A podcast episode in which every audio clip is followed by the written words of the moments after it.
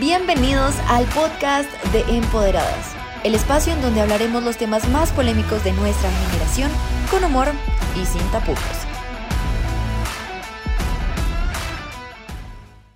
Hola, ¿cómo están? Bienvenidos a un nuevo episodio de Empoderadas. Yo soy Angélica Rubio. Y yo soy Carol Borda. Y el día de hoy tenemos nueva polémica, nuevo, nueva, nuevo podcast, nuevo episodio. Y estamos muy, muy emocionadas, como siempre, a hablar de polémicas, porque nos encanta. Y claramente el día de hoy vamos a hablar de Camilo y Evaluna. Totalmente, o sea, no lo íbamos a dejar pasar. Yo creo que todo el mundo dijo como toca ver lo que Empoderadas va a hablar al respecto porque pues fue muy interesante, hubo una polémica alrededor y no nos malinterpreten porque estamos muy felices de la noticia. O sea, es creo que lo mejor, lo más lindo, la canción estuvo súper linda, pero pues no podemos dejar pasar lo que pasó en el video. Lo más lindo de la canción es que no utiliza lenguaje inclusivo. Eso es lo que más me gusta. pero bueno, no mentiras, la canción es muy bonita, todo muy bello, muy tierno. Y claramente vamos a hablar de unas declaraciones que dio Camilo eh, sobre la noticia del embarazo de, de, Eva Luna. Entonces, aquí les va el video para que lo vean. ¿Por qué Índigo? Porque mm, por muchas razones. Primero, y no, y para nada la más importante, pero importante para mí y mi corazón, me encanta que sea una palabra esdrújula, índigo. me vuelve loco, la sonoridad de índigo. Segundo, es un nombre neutro, porque no sabemos si es niño o niña. Entonces, sea niño o niña, será índigo. Eh, aparte, em, me encanta todo lo que va de la mano de índigo. Me acuerdo cuando estuvimos en la India, que vimos las tinturas de índigo y cómo, y cómo trabajan el índigo, me enamoré del color, aparte del color es precioso, y la connotación mística y espiritual que trae todo lo que va de la mano de la luz y del índigo, es algo que yo quería que, mi bebé, mi primer hijo, hija, hije, lo que sea, eh, sea, ¿no? Me encanta que se llame índigo. A mí Camilo me da mucha risa. Porque es que es. O sea, le dicen como, bueno, ¿y por qué índigo? No, es que es una palabra esdrújula, no, o sea, la sonalidad me parece divina. O sea, no hay nada más lindo. El color índigo, uff, me encanta. No, y es, es, es chistoso. Es chistoso. Pero pues bueno, o sea, es su forma de, de, que le gusten las cosas, de vivir la relación. que De hecho, la relación de ellos ya es como polémica, ¿no? No faltan los que le encantan Camilo o Luna y los que hoy no, no lo soporto. Sí, hay, hay, hay de todo, pero me da mucha risa porque es como ese acento en la antepenúltima sílaba, divino, espectacular. ¿Te imaginas el man coqueteando? Como, es que tu nombre es Drew, y eso me encanta, me prende. Pero no, eh, ya hablando muy en serio, creo que mm, este tipo de declaraciones dejan, empiezan a abrir un debate. ¿no? Sí, total. Y, si a esto le sumamos, por ejemplo, el embarazo de Yuya, que también fue motivo de debate, y es el uso de los nombres, pero con una finalidad, eh, digamos, confusa para los niños por nacer. Y es como, nosotros todavía no vamos a decidir, eh, no vamos a decir si es niño o niña y no lo queremos relevar porque queremos que los niños en un futuro tengan la oportunidad de autopercibirse como quieran. Y Camilo justamente con lo que dice hijo, hija, hije, todo, eh, pues también abre ese debate. Sí, totalmente. Yo creo que, y es chistoso, ¿no? Digamos, yo pienso, si no quieren tomar decisiones por sus hijos, pues empecemos por no ponerles el nombre y que ellos lo escojan. ¿Qué tal a Índigo no le gusta el nombre? Diga, papá, a mí no me gusta ese color. O algo así. Total. ¿Ven? Ejemplo, te voy a contar una historia. Imagínate que a mi hermano le van a poner, él se llama Andrés Santiago, y le van a poner Elvis Leonardo. Es súper. Elvis Leonardo. Leonardo. Entonces, claro, pues, digamos, gracias a Dios y a mi mamá que tuvo la posibilidad de cambiarle el nombre, pero digamos, eh, o sea, va relacionado con el tema y es que, pues, los nombres al final también determinan digamos, eh, muchas cosas de la persona. Y que es chistoso que piensen que no tiene, que es neutro y que no tiene un género, cuando incluso uno lo busca en el diccionario, nombre masculino. O en el caso de Yuya, Mar. Mar tiene una inclinación femenina. Entonces es un poquito chistoso también como el intento que se hace de querer quitarle toda la identidad cuando nos damos cuenta que es, pues, es imposible. Y es eso, es masculinizar lo femenino y feminizar lo masculino. Totalmente. ¿no? Entonces ahí está la trampa, muchachos. Tienen que buscarle la comba al palo en esos temas porque siempre, siempre hay trampitas. Entonces, bueno, y claramente se volvió una moda. O sea, todos con el tema de Camilo y Baluna, además porque ellos tienen una imagen, entre comillas, cristiana. Y uno dice, no, si son cristianos, son conservadores, ¿no? Si son cristianos, son... manejan como esa línea. Y claramente si ellos como eh, referentes empiezan a decir, no, queremos, no sabemos si nuestro hija, hijo va a ser hije, pues claro, también eso puede llegar a confundir em, muchos conceptos que tiene incluso la comunidad cristiana. Entonces, eso también es para que lo tengamos en cuenta. Claro, y que tiene una, un peso de que sea un cristiano súper famoso o cristianos, en este caso no sabemos qué piensa Baluna porque Cristianos, cristianas, cristianes, cristianex. Los cristianes, para no ofender a nadie. Bueno, todo este tipo de cuestiones generan un impacto en las personas, pero sobre todo en la cultura. ¿Por qué? Porque existe un interés específico en transformar la cultura y qué mejor que hacerlo a través de aquellos que la influencian, qué mejor que hacerlo a través de esas voces de la influencia y demás, que cuando ellos dicen algo, entonces, ah, bueno, si él lo acepta, yo también. Y no solamente eso, sino que ellos al aceptarlo generan toda una atmósfera social que el que vaya en contra de eso es un retrógrado porque es que, o sea, si Camilo de Baluna lo piensan, ¿tú por qué no lo piensas? Entonces, todo ese tipo de cosas tienen un objetivo también y tampoco son tan... De pronto la gente pensará como, ay, qué bobada, pero pues que le digan lo que quieran. Pero eso puede tener unas consecuencias, tal vez no para Índigo, porque tal vez Índigo sabemos que sus papás lo estaban esperando, lo supimos en la canción, que les cambió la vida 360, o sea, no hizo nada, pero... pero... Camilo, y la embarraste con esa, con esa letra, la verdad. No solo con el IGE, lo de los 360, sí. No, tú, como que las ciencias exactas no se te dan mucho, Camilo.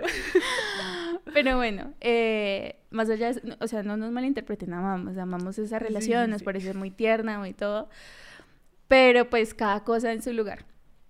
Y, y recordar, recordar que, que son dos cuestiones completamente distintas. Entonces, ¿por qué no hablamos también un poquito de cuáles serían esas consecuencias o cuáles serían esos efectos? No sé si ustedes vieron, ya lo hemos comentado en otros episodios, también eh, el video que hizo Angélica sobre las infancias trans y todo eso también tiene una repercusión que tal vez en el mundo de la música no se conoce, pero que sí necesitamos poder ir un poquito más allá.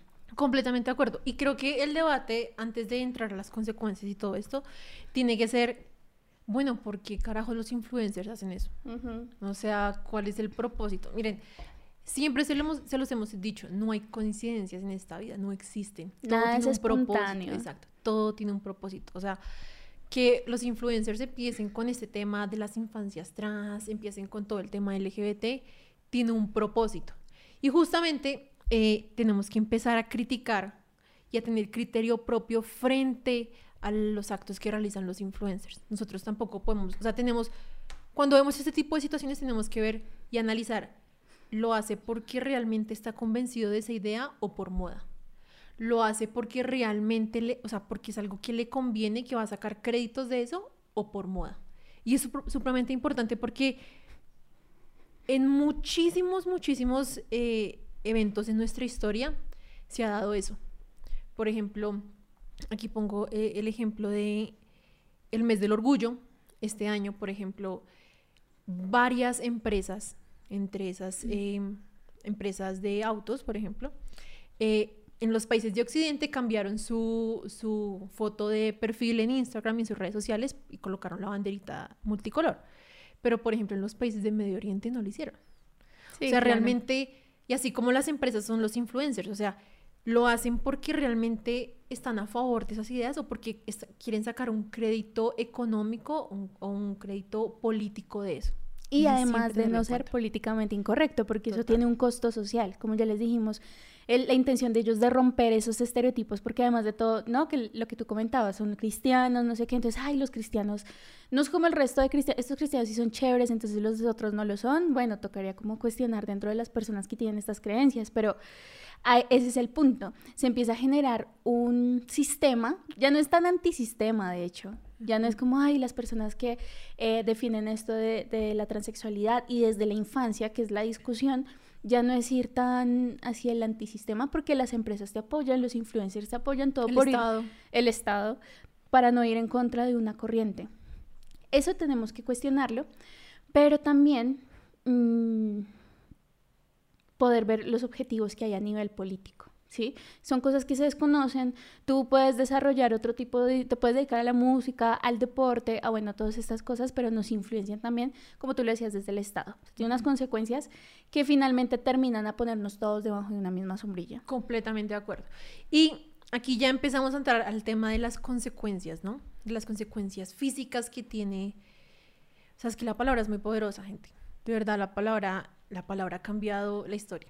Sí. Literalmente, si tú miras, por ejemplo, los discursos de las personas eh, más influyentes en, en, la humanidad, ha sido a punta de parla, o sea, literalmente. Entonces, claro, nosotros tenemos que empezar a mirar muy bien el poder de la palabra, porque puede tener consecuencias muy, muy graves. O sea, el simple hecho que Camilo abra la puerta a, a decir, no, es que mi hijo puede ser hije, esto qué repercusión puede generar en los seguidores de él. Y justamente como decía Carol, aquí ya estamos hablando de las infancias trans. Eh, igualmente nosotros hicimos un video hablando sobre el tema, si lo quieren ver se los vamos a dejar aquí abajito para que lo puedan mirar y, revisar un poco las fuentes de ahí.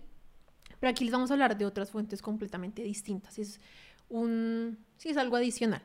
Entonces, sobre el tema de las infancias trans, muchísimas organizaciones se han mostrado en contra, pero en este caso vamos a hablar del Colegio Americano de Pediatría. O sea, no estamos hablando de la Iglesia Católica, los evangélicos, los musulmanes. No, no, no. Aquí vamos a hablar de ciencia porque justamente las repercusiones que esto tiene son muy graves y que se están viendo hoy en día.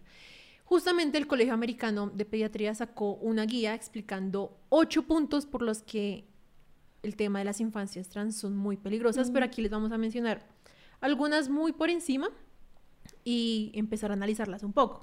Justamente porque, primero, la disforia de género es un trastorno. ¿Listo? Y como trastorno tiene sus consecuencias. Camilo, al momento de decir lo que está haciendo es normalizar un trastorno y normalizar sus consecuencias, mm, que es muy, muy, muy grave.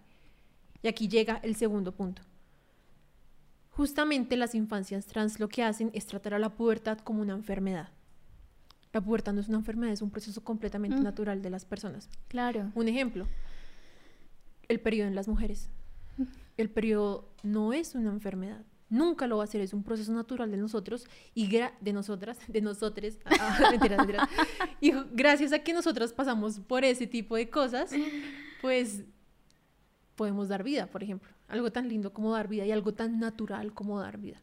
Ahora, partiendo de esta idea, justamente cada vez que Camilo dice no, o cualquier influencer dice no, es que yo voy a tener un... Me, me acuerdo mucho también de este caso de esta modelo que se llama Emily algo, no me acuerdo en este momento el apellido, que es muy bonita. Ella salió en un video de... Mm, Good girls, I know you like it. Uh, ¿No la has escuchado? No. ¿No la has escuchado? ah, la de Blur Lines. Blur Lines, ¿no? Perdón, muchachos, si están escuchando ustedes, sí, ustedes sí saben. Spotify. No quería enamorarlos con mi voz, pero el caso es que ella, ella también es una modelo muy famosa y también hizo exactamente lo mismo. Dijo como, no, yo a mi hijo eh, no lo quiero someter a el, el sexo binario, no, no, no lo quiero someter a nada de eso y quiero que empiece a decir.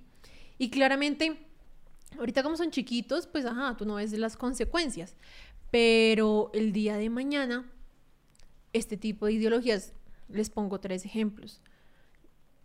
Las personas trans tienen, por ejemplo, 20, eh, veces más posibilidad de suicidarse. Gravísimo. Mm. Empiezan a tener, eso también está en el, en el video de infancias trans, empiezan a tener em, problemas cardiovasculares, tipos de diabetes, infertilidad. O sea, por ejemplo, lo que les comentaba ahorita, cuando yo les digo que la pubertad no es una enfermedad, es porque justamente los bloqueadores de hormonas lo que hacen es evitar ese proceso natural de las personas. Claro. Y justamente en el video de infancia trans lo mencionamos, porque el caso de la chica que hablábamos, ella, una de sus consecuencias fue la infertilidad. Además de que le quitaron sus senos, y hay otros casos en donde, por ejemplo, les empiezan a quitar eh, el útero, o sea, ya son cosas, ya ni siquiera es infertilidad, o sea, quedan estériles. Y esto es supremamente grave, o sea, tenemos que tener en cuenta que una palabra, o sea, el, hecho que Camilo haya dicho una palabra, hije, hay vidas en riesgo por esa palabra. Claro, y todo ese estrago emocional que debe atravesar una persona, porque una, la construcción de la identidad es un proceso, ¿sí?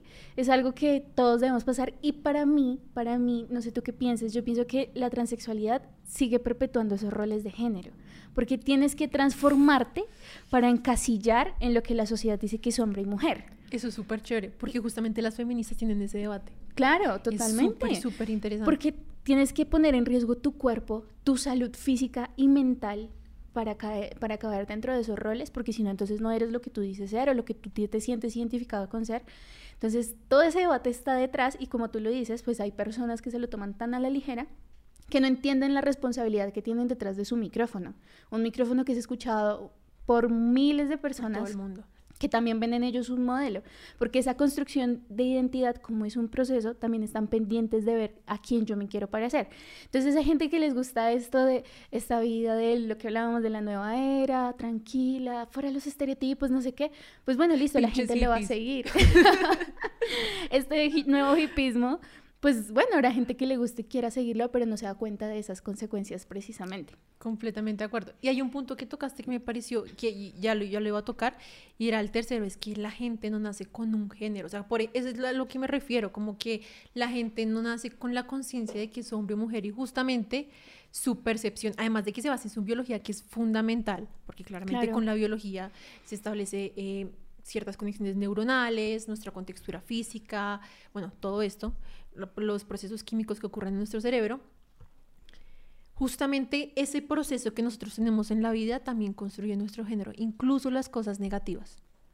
Claro. Y esto lo hablamos en el tema de las infancias trans. Por ejemplo, había chicos que se identificaban como chicas, pero querían identificarse como chicas porque habían, habían pasado por un proceso de maltrato, de abuso, de depresión antes. Entonces, claro, cuando nosotros empezamos a incentivar y a remarcar en ese tipo de, ideologías a los chicos que tienen, digamos, eh, algunas condiciones previas, como la que les menciono, maltrato, abuso, depresión, todo esto, lo que estamos haciendo es confundiéndolos aún más y no los estamos sacando del problema de raíz que tienen. Entonces, claro, para Camilo es supremamente fácil venir a decir, no, es que yo voy a tener un hijo y todo eso. Pero, oye, o sea, a ver, tú con tu plataforma, tú con la responsabilidad que tienes, y teniendo en cuenta que la mayoría de sus seguidores son chiquitos, son niños. Sí. O sea, no deben tener por ahí entre 15 a 20 años o incluso más chiquiticos. Mi hermana, mi hermana tiene 8 años y, ama a Camilo de Baluna. O sea, en mi matrimonio es como si no pones música de Camilo de Baluna, no te bailo. Yo pongo este matrimonio y me pones tutu. Literal. me pones Machu Picchu, Angélica estuvo en mi boda y se dio cuenta ya cómo se bailó las canciones de Camilo. Entonces, en realidad, el, la consecuencia va mucho más allá de solo los adolescentes, sino incluso de los niños, que están tan expuestos a estas cosas. Y lo que pasa es que los niños son muy manipulables, o sea, es que ese es el tema. Justamente como están en un proceso de crecimiento, en un proceso de desarrollo. Claro, si tú, como y es un problema que tenemos también en la sociedad, o sea, la falta de, la presencia en la familia con los niños, o sea, que no haya un papá presente, que no haya una mamá presente, que no haya un adulto presente en sus vidas, hace que ellos claramente vean un chico de referente o una chica de referente en redes sociales y ya lo vean como su faro. Sí. Para, pues, para seguir su moral o su ética y como la visión que tengan en su vida. Entonces, este tema también es muy, muy interesante por eso, porque tenemos que empezar a hablar de las consecuencias tan grandes que tienen este tipo de personas con plataformas, plataformas tan grandes y las consecuencias de la transexualidad en los niños. Sí, además de que también existen unas incoherencias, ¿no? Lo que hablamos al principio, el cuestionamiento de cómo la transexualidad puede perpetuar roles de género, pero también me parece chistoso el tema del nombre y los nombres neutros, porque en toda esta idea es, eh, la ropa no tiene género, los colores no tienen género, eh, no sé, los juguetes no tienen género, pero los nombres sí tienen género.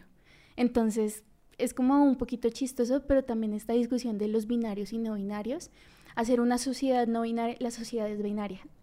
No importa la nación, cambia nuestro color de piel, nuestros rasgos físicos. Incluso si nosotros decimos que no binarios, ya estamos separando entre binarios y no binarios y eso ya sería un sistema binario. Totalmente, eso era lo que iba, porque es que el color de piel cambia, el color del cabello, los rasgos cambian, pero lo que no es nuestro sexo. Y por supuesto, tenemos los casos de las personas intersexuales que se llaman, creo que es mal llamado llamarlos hermafroditas, Pero las personas intersexuales, bueno, eso son condiciones genéticas específicas. Pero ellos también entran en la entre el sistema binario. El Colegio Americano de Pediatría establecía eso como trastornos de sexualidad y justamente también decía, ellos también entran en, ese, en claro, porque su cuerpo siempre va a eh, intentar tener una, un sexo dominante, que es el que finalmente las personas terminan por decidirse. Entonces, toda esta, no podemos negar esa realidad que por supuesto sabemos a través de la cultura, queremos trabajarlo, pero no puede hacerse, digamos que, de esa manera. Y lo que decimos, los niños son muy manipulables, pero entonces sabemos que los niños no pueden conducir, no pueden fumar, no pueden eh, beber, no pueden tener sexo desde tan pequeños, pero sí van a poder transformar todo su cuerpo para transformar nada más y nada menos que su identidad, que no tiene nada que ver con lo que consume y con lo que no, lo que le gusta y lo que no, sino es su identidad, es lo que él es, es transformar toda su existencia en, para esas cosas y son capaces. Eso y tienes toda la razón, porque justamente les vamos a dejar el, documento el documento del Colegio Americano de Pediatría abajo para que vean los ocho puntos. Aquí no los vamos a tocar todos, pero sí vamos a empezar a hablar de algunos de ellos. Y justamente mencionaban eso, o sea, hacerle creer a un niño que su identidad se basa en cirugías, en tratamientos hormonales, es una forma de abuso infantil. Wow. O sea, es que es súper, súper fuerte porque... O sea, un niño tiene que estar corriendo, tiene que estar jugando, tiene que estar disfrutando con su familia, disfrutando de su niñez, Exacto, salir de las discusiones de los adultos y los problemas de la existencia de los adultos. No tenemos que involucrarlos en eso porque, bueno, tendrán muchas cosas que afrontar en su adultez de lo difícil que es vivir. Pero yo estoy cansada. Pero lo difícil que es después para ellos tener que asumir todos los retos que nosotros asumimos y tras de hecho ponerles el debate de la identidad, o sea, dejarlo ser. Total, total. O sea, por ejemplo, yo me acuerdo de chiquita, no sé si te acuerdas, uno, de chiquito que uno pensaba unas pendejadas. Total. o sea, yo literalmente a los 12 años estaba en mi cuarto encerrada aprendiéndome los, los bailes de High School Musical. o sea, yo nunca en la vida, yo nunca la vida pensado como, hey, soy hombre o mujer. Yo sí, no, total. Me tengo que ganar el concurso de Sapping Zone para conocer a Saki. yo amaba, yo era la que amaba eh, estas series anime, o yo era Pokémon, tenía mis álbumes de Pokémon, tenía, veía Dragon Ball Z, yo amaba Dragon Ball Z, eso nunca me hizo dudar de mi identidad ni nada por el estilo, pero si escucho a mis papás decirme, si tú quieres hacer esto, no, tú puedes hacer lo que, ahí ya empiezo yo también a generar, porque porque esa es la cuestión. Como sociedad ya les estamos traspasando dudas que ellos no tienen, dudas que ni siquiera se han imaginado y nosotros ya se las estamos poniendo en la cabeza. Completamente de acuerdo. Por ejemplo, oigan, literalmente acabo de tener como un déjà vu con mi infancia. este podcast me llevó a mi infancia. Pero fue, es muy gracioso porque, por ejemplo, yo de chiquita se, solía ser como muy, lo que se conoce en marimacho, como muy tomboy, más o menos. Y eran cosas como que yo no, no era que me gustaran las Barbies, no, yo rapaba las Barbies y era como, las odio. pero, pero, por ejemplo, yo era más de juegos un poquito más bruscos y más porque crecí en un ambiente de hombres el deporte, me gustaban muchísimo los caballos, era como más, algunas veces no me bañaba, lo acepto. Pero, Pero, por ejemplo, sí, yo, yo no, me, no me gustaban las faldas, mi mamá de chiquita me vestía con muchas faldas, pero cuando iba creciendo, no me gustaban para nada las faldas, era puro pantalón, eh, era súper relajado al momento de vestir.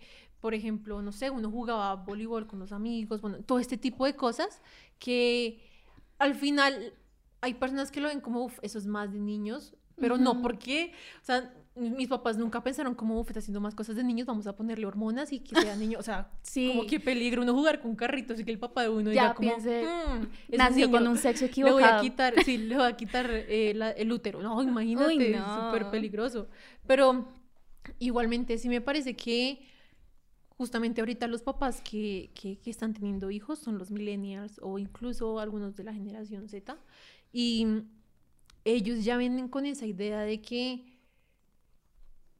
si yo veo a mi niño jugando con carros, por ejemplo, mm, como que voy a empezar a sospechar. O veo a mi niño que, por ejemplo, le gustan mucho los colores y empieza, por ejemplo, a maquillar muñequitas y eso, mm, voy a empezar a dudar. Y claro, empiezan a recalcarles este tipo de comportamientos, este tipo de ideas. Y los niños, claro, en medio de su inocencia, en medio de su pues de su, pues sí, de su, inocencia, pero también como de esa vulnerabilidad que tienen, pues dicen, bueno, o sea, si mi papá piensa eso de mí, pues bueno, hasta tal vez yo seré del género opuesto. Y puede que no hayan papás que busquen eso, como em, fomentar, porque hay quienes sí.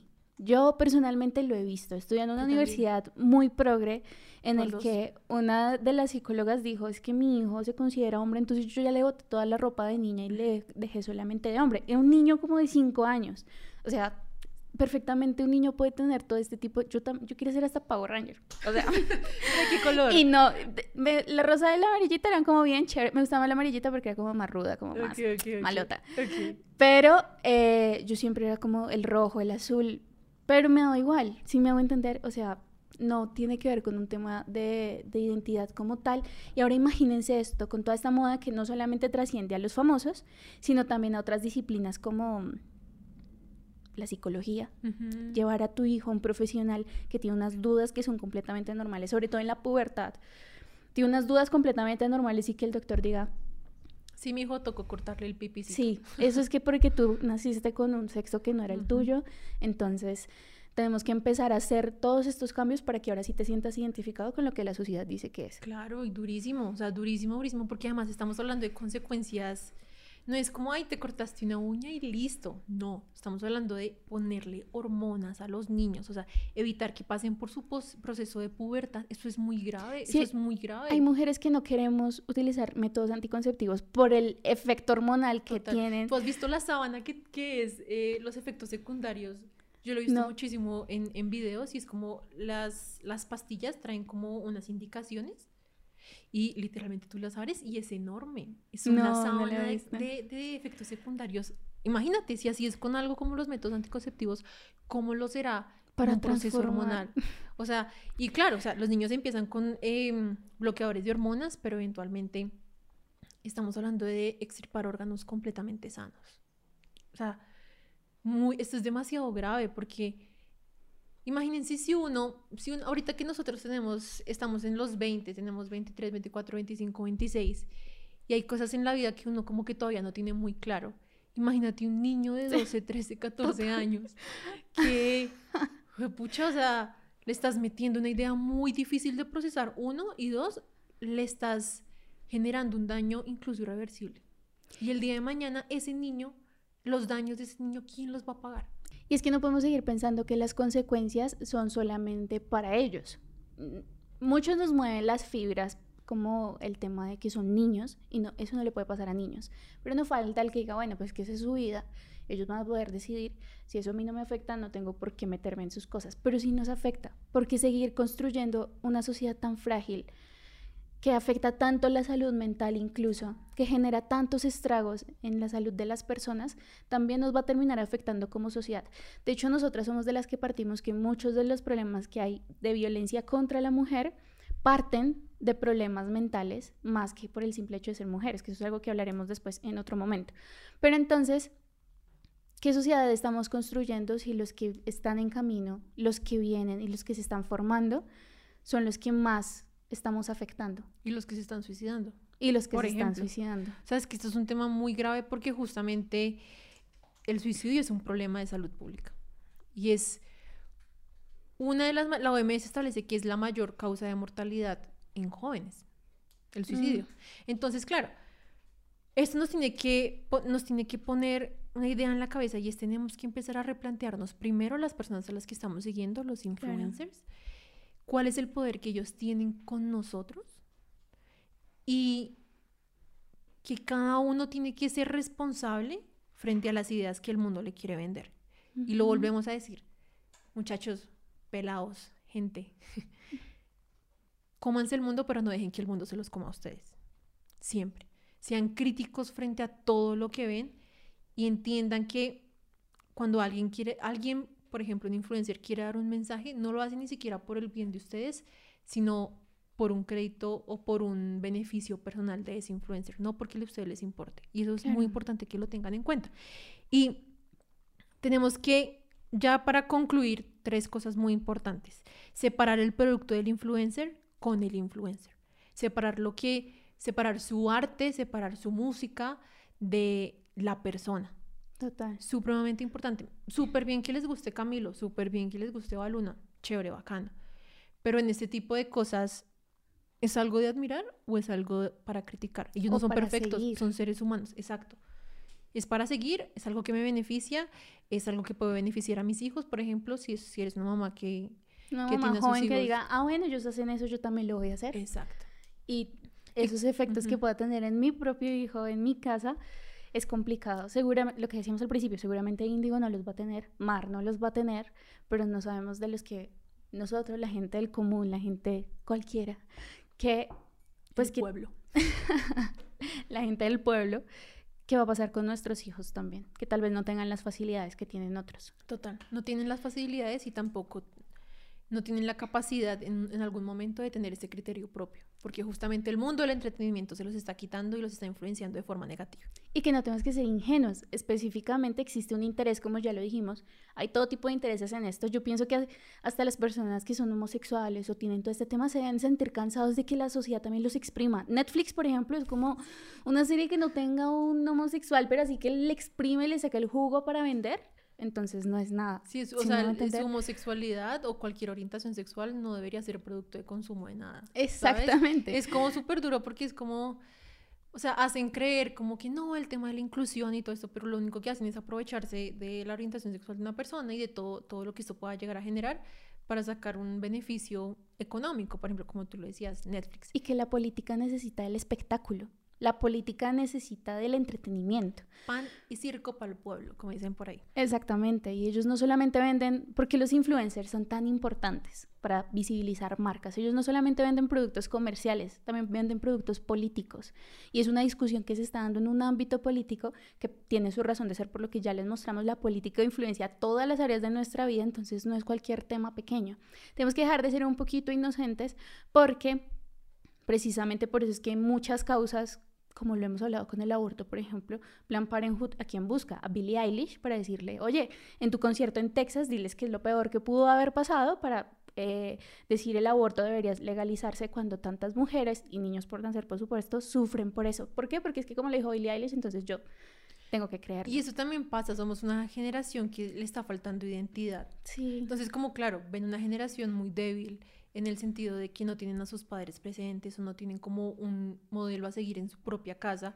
Entonces, se aprovechan de esta falta de identidad, de identidad y ahí empiezan a, a crear las cosas como la tribu, ¿no? La famosa tribu, eres parte de alguien, mira, y como eres parte de esta comunidad, tienes que empezar a seguirnos y ser como nosotros y todo esto. Entonces, claro, al final los chicos, ¿cómo los empiezan a seguir? No están tomando decisiones libres, sino que están tomando sus decisiones con base en la admiración que tienen de esa persona. Y eso es bueno que lo digas porque eso demuestra que no es solamente culpa del influencer.